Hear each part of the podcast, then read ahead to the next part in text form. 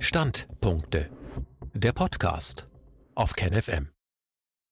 Corona-Untersuchungsausschuss Teil 19 oder 7.1 Majestätsbeleidigung oder notwendige Prüfung. Ein Standpunkt von Jochen Mitschka. Nachdem die Corona-Ausschusssitzung Nummer 7 Schützen Masken oder Schaden sie von YouTube gesperrt worden war, ist sie nun wieder verfügbar. Daher kehren wir von Sitzung 9 nun zurück zur Zusammenfassung von Sitzung 7.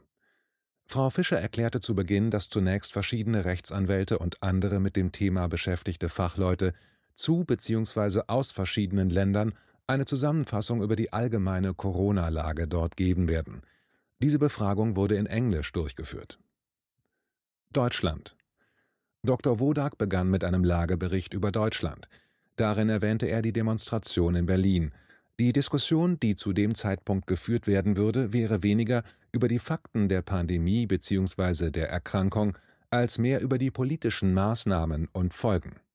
In Deutschland würde nach wie vor einerseits Angst geschürt, andererseits würde man, wenn man die Zahlen des Robert Koch Institutes anschaut, erkennen, wie die Testzahlen förmlich explodieren und dann verstehen, dass nur 0,6 Prozent der Tests positiv sind. Das wäre fast die Anzahl, die man als falsch positive Testergebnisse erwarten würde. Die Steigerung der positiv Getesteten wäre demnach nur auf die extrem gesteigerten Testzahlen zurückzuführen.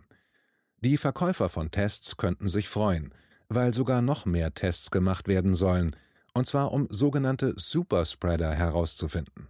Durch die Feststellung der Anzahl der Zyklen im PCR-Test wolle man herausfinden, wie stark ansteckend jemand ist obwohl der Test noch nicht mal für diagnostische Zwecke validiert und zugelassen wurde. In Deutschland gäbe es zu Schulbeginn die Diskussion, ob Kinder Masken tragen müssen, obwohl bis heute keine Anzeichen dafür bestehen, dass Kinder und Lehrer wirklich durch das Virus in ernste Gefahr geraten würden. Und wenn sich jemand gegen die Maßnahmen bei Kindern äußere, würde nicht über die Fakten gesprochen, sondern die Person wird massiv angegriffen. Eine rationale Diskussion über die Maskenpflicht wäre in Deutschland unmöglich. Südafrika Aus Südafrika berichtete ein Rechtsanwalt, der sich seit der HIV-Diskussion intensiv im Feld der Viren interessiert hatte. Anthony Brink hatte über das Thema ein Buch geschrieben. Südafrika hat grob geschätzt 60 Millionen Einwohner, von denen jedes Jahr circa eine halbe Million versterben. Jeden Tag würden circa 50 Menschen an der Grippe sterben. 38 mehr sterben aufgrund von anderen Atemwegserkrankungen. 500.000 Menschen bei drei Millionen Tests wären in Südafrika positiv getestet worden, 400.000 Menschen wären wieder genesen, 10.000 wären verstorben. Schrecklich für die Opfer, aber statistisch gesehen wäre die Zahl lächerlich. Er äußerte den Verdacht, dass der Test alles Mögliche positiv testen würde. In Südafrika gäbe es einen sehr radikalen Lockdown. Man darf weder Freunde noch Familienmitglieder besuchen, Außer zur Arbeit habe man zu Hause zu bleiben. Alkohol und Tabak sind vollständig verboten. Die wirtschaftlichen Folgen wären verheerend, was zu Klagen führte, die demnächst im obersten Gericht und dem Verfassungsgericht entschieden werden. Wenn man sich aber umschauen würde, könne man feststellen, dass nur sehr wenige Menschen sich wirklich um diese drakonischen Maßnahmen kümmerten. Da der Verkauf von Alkohol und Tabak offiziell verboten wurde, würde er illegal gehandelt werden, was zu enormen Steuerausfällen für den Staat führe. Die Regierung hätte jedoch mit Kredit vom Internationalen Währungsfonds reagiert und das Land weiter verschuldet. In einem Gerichtsurteil wäre festgestellt worden, dass die Maßnahmen der Regierung weder angemessen noch rational begründet gewesen wären. Das Urteil würde jedoch nun im weiteren Verfahren angefochten und möglicherweise nicht Bestand haben. In jedem Fall wäre das Urteil aber irrelevant, weil der zuständige Minister sofort komplett neue Verordnungen erlassen hätte, gegen die nun wieder geklagt werden müssten. Und so könnte das Spiel unendlich weitergeführt werden. Die Opposition hätte allerdings das Gesetz, auf das sich der Lockdown beruft, als verfassungswidrig bezeichnet und beim Verfassungsgericht Klage eingereicht, die noch nicht entschieden wäre. Eine Menschenrechtsorganisation hätte erfolgreich gerichtlich verhindert, dass Menschen, welche sich nicht an die Quarantänevorgaben halten, in ein zentrales Quarantänelager eingesperrt werden. Weitere Klagen werden erklärt.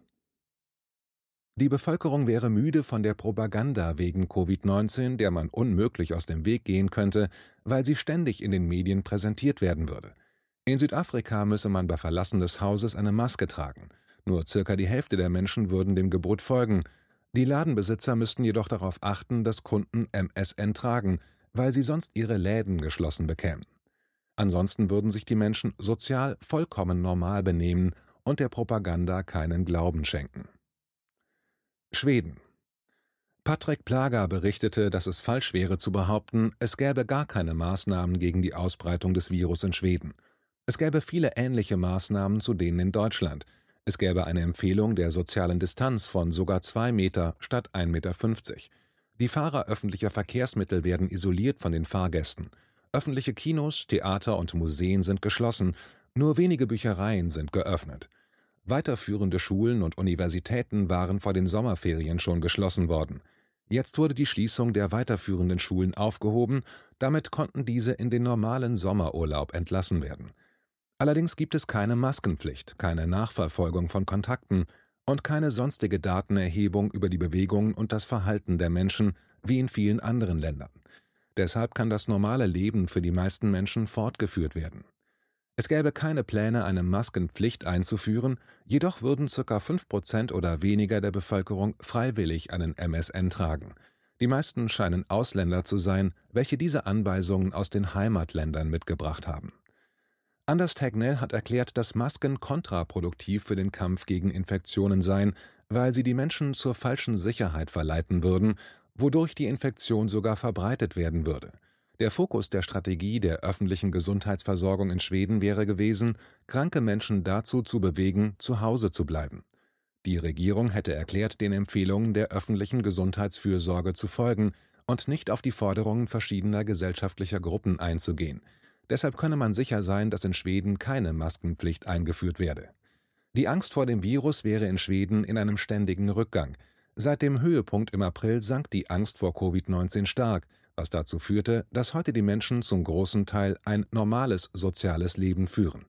Bis Mai wären die Empfehlungen zur sozialen Distanzierung diszipliniert eingehalten worden, und dabei wäre man noch konsequenter gewesen als in Deutschland, und das ohne jede polizeiliche oder sonstige Zwangsmaßnahme. Heute würden diese Regeln aber mehr oder weniger ignoriert werden. Auch die Zahl der Testungen auf Corona wäre in einem ständigen Rückgang. Vor drei bis vier Wochen hätte es 80.000 Tests gegeben, was einen Höhepunkt in den gefundenen positiven Resultaten darstellen könnte, weil dies mehr Tests pro Einwohner waren, als damals zum Beispiel in Deutschland durchgeführt wurden. Dann sank die Zahl der Tests auf ca. 50.000 Tests. Und mit der Reduzierung der Testhäufigkeit sinkt auch die Zahl der positiv auf Nukleinsäuren getesteten. Diese PCR-Tests würden nun mehr und mehr durch Antikörpertests abgelöst werden.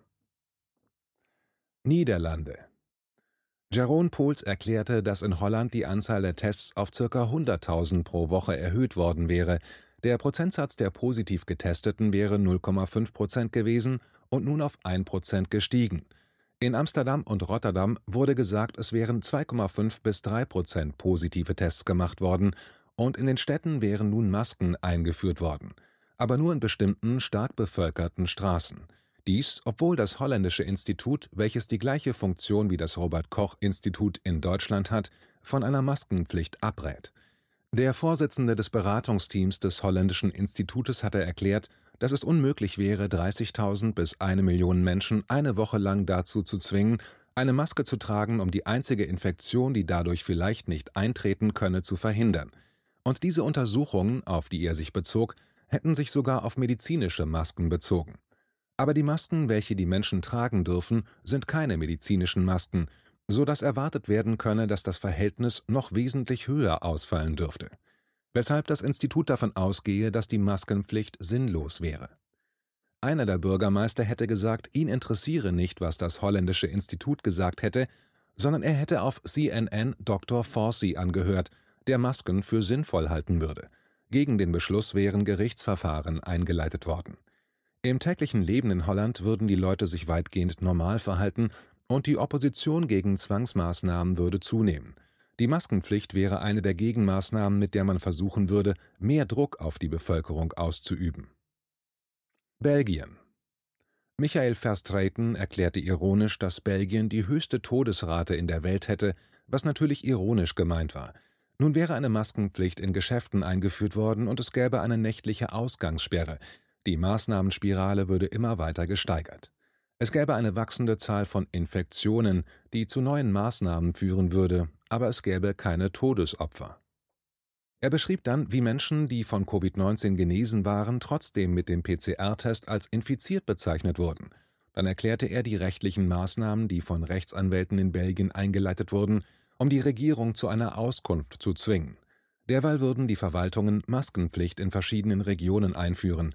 Um die Entwicklung zu stoppen, wären verschiedene Klagen eingereicht worden. Die absurde Situation würde dazu führen, dass immer mehr Menschen kritisch werden würden und die Informationen der Maßnahmengegner zur Kenntnis nehmen würden. Auch Ärzte und andere Gesundheitsexperten würden mehr und mehr auftreten und sich gegen die Maßnahmen äußern. Da die Regierungen auf internationaler Ebene kooperieren, müsste der Widerstand sich unbedingt auch international organisieren. In Belgien wären auch Strafanzeigen gestellt worden gegen Protagonisten des Imperial College, und zwar wegen Fälschung von Daten und Dokumenten. Professor Neil Ferguson vom Imperial College London wäre der führende Verfechter der falschen Zahlen. Die Richter würden bisher meist sagen, dass sie diesen Virologen und Epidemiologen folgen, deshalb wäre es notwendig, diese falschen Zahlen zu entlarven. Das würde man in Holland und Belgien deutlich erkennen. Die Fehler, welche seit dem Beginn der Kalkulationen erfolgten, und die heute offensichtlich sind, müssten bekannt gemacht werden. Deshalb wäre es notwendig, auch strafrechtliche Prozesse wegen Fälschung von Daten zu führen. In Belgien würde man außerdem sehen, dass Menschen mit oder wegen der Maske sterben würden. Sie hätten Angst, ins Krankenhaus zu gehen, um Hilfe zu erhalten. Das würde unnötige Todesopfer verursachen. Schon am 24. April hätte man von der belgischen Regierung einen Bericht erhalten, der von einer Übersterblichkeit sprach, und zwar genau aus diesem genannten Grund. Daher, so Verstraten, wenn man die Maskenpflicht aufrechterhalten würde, müsse man damit rechnen, dass noch mehr Menschen unnötigerweise daran sterben werden.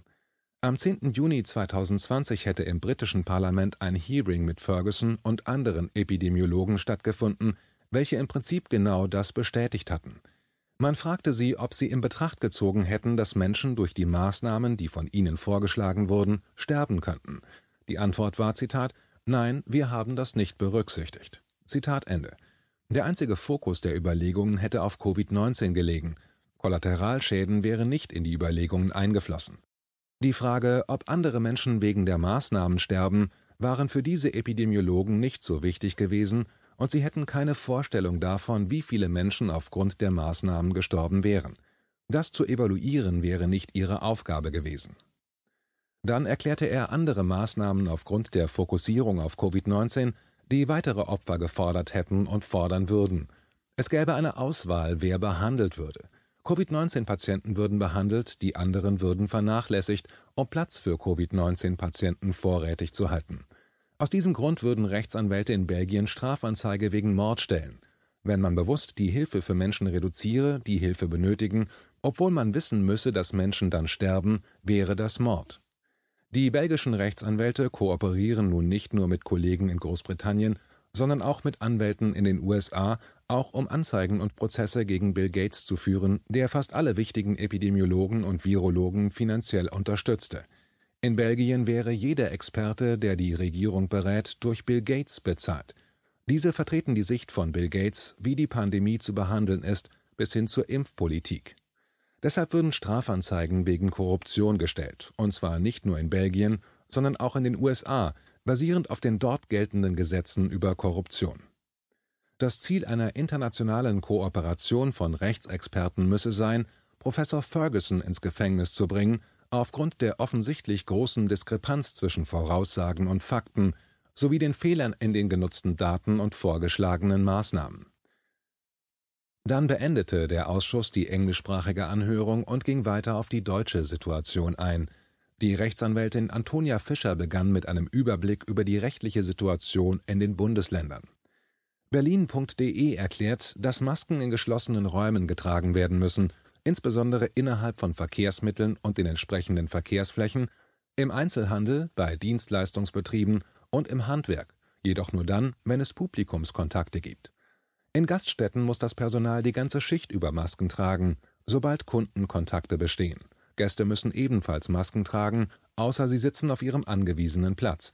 Gleiches gilt in anderen geöffneten kulturellen Städten. In Pflegeeinrichtungen und Krankenhäusern gilt die allgemeine Maskenpflicht natürlich immer und für alle. Zitat: Es sei denn, die jeweilige Behandlung steht dem Tragen der Maske entgegen. Zitat Ende. Für Einrichtungen der Erwachsenenbildung gilt auch die Maskenpflicht. Ausnahmen Kinder unter sechs Jahren und Personen, die aus gesundheitlichen Gründen nicht in der Lage sind. Dann wurde darauf hingewiesen, dass nun scheinbar dazu übergegangen wird, auch in Klassenzimmern der Schulen, also nicht nur auf den Wegen außerhalb der Klasse, eine Maskenpflicht zu verordnen, mit der Begründung, dass nicht in allen Fällen der Mindestabstand eingehalten werden könne. Frau Fischer fragte dann Dr. Wodak, der auch Lungenarzt ist, ob die feuchten Masken nicht problematisch wären. Er antwortete, dass es natürlich ein Risiko wäre, dass die Maske während der Benutzung kontaminiert wird. Das Risiko könnte man minimieren, indem man ständig neue Masken trägt und sie richtig aufsetzt. Aber die meisten Benutzer stecken die Masken einfach in die Tasche nach der Benutzung und holen sie bei Bedarf wieder raus. Und das wäre natürlich eine hervorragende Möglichkeit für Keime, die sich in der Maske fangen, sich zu vermehren. Die Atemluft ist feucht, hätte fast 100% Luftfeuchtigkeit und fast immer enthält diese Luft Keime, die jedoch eigentlich nicht krank machen. Wenn sie sich jedoch in der Maske anreichern und vermehren, kann es zu Beschwerden kommen. In der Regel könne ein Mensch sich selbst nicht anstecken, aber unter unhygienischen Bedingungen, weil die Maske immer wieder benutzt wird, können sich Schimmelpilze und andere Krankheitserreger ansiedeln und es kann dann zu gesundheitlichen Störungen kommen, die auch erheblich sein könnten. Das wäre von Mensch zu Mensch unterschiedlich. Diese Diskussion wäre jedoch nur am Rande zu führen. Zunächst müsse man sich klar werden, ob die Menschen, welche Masken tragen, Symptome hätten oder nicht. Wenn ein symptomloser Mensch eine Maske aufsetzt, ist der Schutz für die anderen minimalst. Wenn jemand aber Symptome hat und infektiös ist, scheidet er natürlich Erreger aus. Diese würden durch die Maske nicht aufgefangen, sondern sie gingen an der Maske vorbei, soweit es die Mund-Nasenschutztücher wären, welche die Menschen allgemein tragen. Deshalb ist die Schutzwirkung für andere Menschen auch nicht groß. Je länger die Masken getragen werden, je stärker sie kontaminiert werden, desto mehr Erreger kommen auch aus einer medizinischen Maske heraus. Die Maske schütze sie im Übrigen nicht vor Infektionen durch andere. Man muss atmen und die Maske hält Viren nicht auf. Professionelle Arbeitsschutzmasken oder Masken in der Medizin sind etwas vollkommen Unterschiedliches zum Tragen von Masken, auch von medizinischen Masken im Alltag. Denn die Menschen, die sie beruflich tragen, sind geschult und verfügen über eine angepasste Ausrüstung. Dr. Wodak erklärte, dass das Märchen Menschen ohne Symptome könnten andere anstecken inzwischen weitgehend nicht mehr verfolgt werden würde. Es gäbe nur sehr wenige, die das immer noch behaupten würden. Die absolute Mehrzahl der wissenschaftlichen Veröffentlichungen würde aber inzwischen nachweisen, dass jemand, der keine Symptome hat, auch nicht ansteckend ist. Diese Tatsache wäre auch plausibel. Viren müssen sich vermehren können, was sie in den Schleimhäuten täten, und wenn sie das dort tun, muss man Symptome haben dann gäbe es dort eine Entzündung. Eine Infektionsgefahr wäre auch immer abhängig von der Stärke der Exposition, der ein Organismus ausgesetzt wäre, also von der Zahl der Viren, die man aufnimmt. Und um von dem PCR-Test positiv nachgewiesen zu werden, reiche ein winziges Partikelchen, das dann immer wieder vervielfacht werde und dadurch erst so verstärkt, dass es messbar werde. Dann erklärte er, dass Masken, die man Kindern aufsetzen wolle, großen Schaden anrichten könnten, nicht nur bei Kindern, die Probleme mit der Atmung haben und viel durch den Mund atmen. Viele Kinder hätten ja Störungen in den Atemwegen und hätten immer den Mund offen. Diese Kinder würden durch die Maske nun noch zusätzlich behindert. Auch die psychische Belastung für Kinder wäre sehr groß, weil die Kommunikation eingeschränkt ist. Es gäbe keinen Grund für Masken in Bildungseinrichtungen für Kinder, denn selbst in der Hochzeit der Infektion wäre in den Schulen kaum etwas zu sehen gewesen. Ende März hätte es kaum Fälle unter Schülern und Jugendlichen gegeben. Auch andere Infektionskrankheiten, die auf gleiche Weise übertragen würden, wären über Jahrzehnte unbeachtet geblieben und man hätte die Schüler sich anstecken lassen. Was aber zum Aufbau des kindlichen Immunsystems nützlich war, und natürlich haben die auch ihre Eltern angesteckt. Zitat: Wir wissen ja inzwischen, und das ist dankenswerterweise auch in Deutschland veröffentlicht worden, in Tübingen in der Studie dass über 80 Prozent der Menschen ihre zelluläre Immunität haben gegen Coronaviren. Zitat Ende. Dadurch gäbe es eine Immunität nicht nur gegen Covid-19, sondern gegen viele andere Coronaviren, die es ja auch schon seit vielen Jahren in den Grippewellen gäbe. Die Lehrer würden auch davon profitieren, aber sie würden derzeit eine Angstkampagne schüren, die Kinder könnten sie anstecken. Aber das wäre doch schon immer so gewesen. Dadurch hätten Lehrer das beste Immunsystem innerhalb der Bevölkerung aufgebaut. Dieser Austausch der Viren zwischen Schülern und auch mit den Lehrern verursache manchmal eine Auseinandersetzung, gewisse Symptome, die aber das Immunsystem letztendlich stärker machen. Wenn man verhindere, dass es diesen Austausch des Körpers mit der Umwelt gibt, wenn man verhindere, dass man mit Viren in Kontakt kommt, dann könne man unmöglich voraussagen, was die Folge sein könnte, wenn doch einmal der Körper von einem Virus angegriffen werde. Frau Fischer fragte dann nach Erkenntnissen in Schweden zu den Schulen. Herr Plager erklärte, dass die Grundschulen nicht geschlossen worden wären. Darin gäbe es auch weder Mindestabstand oder Maskenpflicht. Die Verteilung der Covid-Fälle wäre im Grunde wie in Deutschland, das heißt, es gäbe keinerlei Hinweise darauf, dass diese Grundschulen eine Pandemie unterstützt hätten. Aktuell würden die ersten Fallzahlen in der Altersgruppe 50 bis 59 Jahre auftauchen. Mit bloßem Auge ist in der Grafik davon nichts erkennbar. Schüler in weiterführenden Schulen hätten zeitweise Fernunterricht gehabt.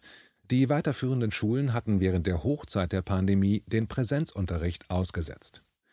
Frau Fischer fragte, was das Maskentragen bei Belastung, zum Beispiel beim Fahrradfahren in der Hitze, verursachen könne. Daraufhin erklärte Dr. Wodak, dass Masken, wenn man sie so aufsetze, dass sie eine Wirkung haben, sie die Atmung erschweren und dass dann die Rückatmung von CO2 zu einer Sauerstoffabsenkung im Blut führe, die Belastung bei einer korrekt sitzenden Maske wäre vergleichbar mit der Belastung eines starken Rauchers, der stark durch Kohlenmonoxid belastet wird. Die Zigarette ist ein Schwelbrand, der Kohlenmonoxid freisetze. Er selbst machte Analysen bei Rauchern und stellte fest, dass 5 bis 8 Prozent des Hämoglobins beim Sauerstofftransport ausfällt. Bei einer gut sitzenden Maske würde zwar kein Methämoglobin wie beim Rauchen entstehen, aber der Sauerstoffpartialdruck also der Anteil des Sauerstoffs in der Atemluft werde geringer und man nimmt mehr Kohlendioxid auf. Und auch das führe zu einer Unterversorgung des Blutes mit Sauerstoff. Als Folge könnten Konzentrationsstörungen, Kopfschmerzen, Schwindel und andere Symptome auftreten, ganz besonders bei Menschen, deren Atmung sowieso beeinträchtigt ist. Wenn Raucher eine solche Maske tragen, werden sie das besonders deutlich merken, ebenso wie Menschen mit COPD oder Asthma oder vorgeschädigten Atmungsorganen. Grundsätzlich gelte, dass Menschen, die gefährdet sind, statt zum Maskentragen gezwungen zu werden, man ihnen ermöglichen sollte, zu Hause zu bleiben. Wenn Arbeitnehmer Symptome bemerken, sollten sie zu Hause bleiben, bis die Symptome weg sind. Das wäre das Einzige, das die anderen wirklich schütze. Und das hätte den Vorteil, dass durch die körperliche Ruhe die Organschäden, von denen derzeit so viel geredet würde, weniger auftreten würden. Denn solche Organschäden hängen auch davon ab, wie stark man sich bei einer Infektion körperlich aktiviere. Wer mit Symptomen zum Beispiel trotzdem Sport treibe, der könne natürlich auch einen angegriffenen Herzmuskel als Folge davontragen. Wer Symptome hätte, dem müsse man großzügig die Möglichkeit geben, zu Hause zu bleiben. Dr. Hoffmann stellte dann die Frage zu den Berichten, dass Covid-19 ganz besonders alle möglichen Organe gefährden würde. Daraufhin berichtete Dr. Wodak, dass es einmal einen Bericht gegeben hätte, dass ein berühmter Politiker nach einer Infektionskrankheit eine Herzentzündung bekam. Das war vor circa 20 Jahren, aber kein Problem nur dieses Politikers. Wenn man eine Infektion nicht gründlich auskuriere und sich belaste, hätten die Viren eine größere Chance, über die Blutbahn in andere Organe einzudringen. Dann könnten Kommunikationsstörungen im Immunsystem auftreten und als Folge Schäden an anderen Organen. Menschen können im Fall von solchen Kommunikationsstörungen auch durch eine Überreaktion des Immunsystems krank werden. Ausblick in der nächsten Zusammenfassung wird Dr. Wodak weiter berichten und anschließend wird Dr. Hans-Joachim Marz befragt, ein ehemaliger Chefarzt und Autor medizinischer Bücher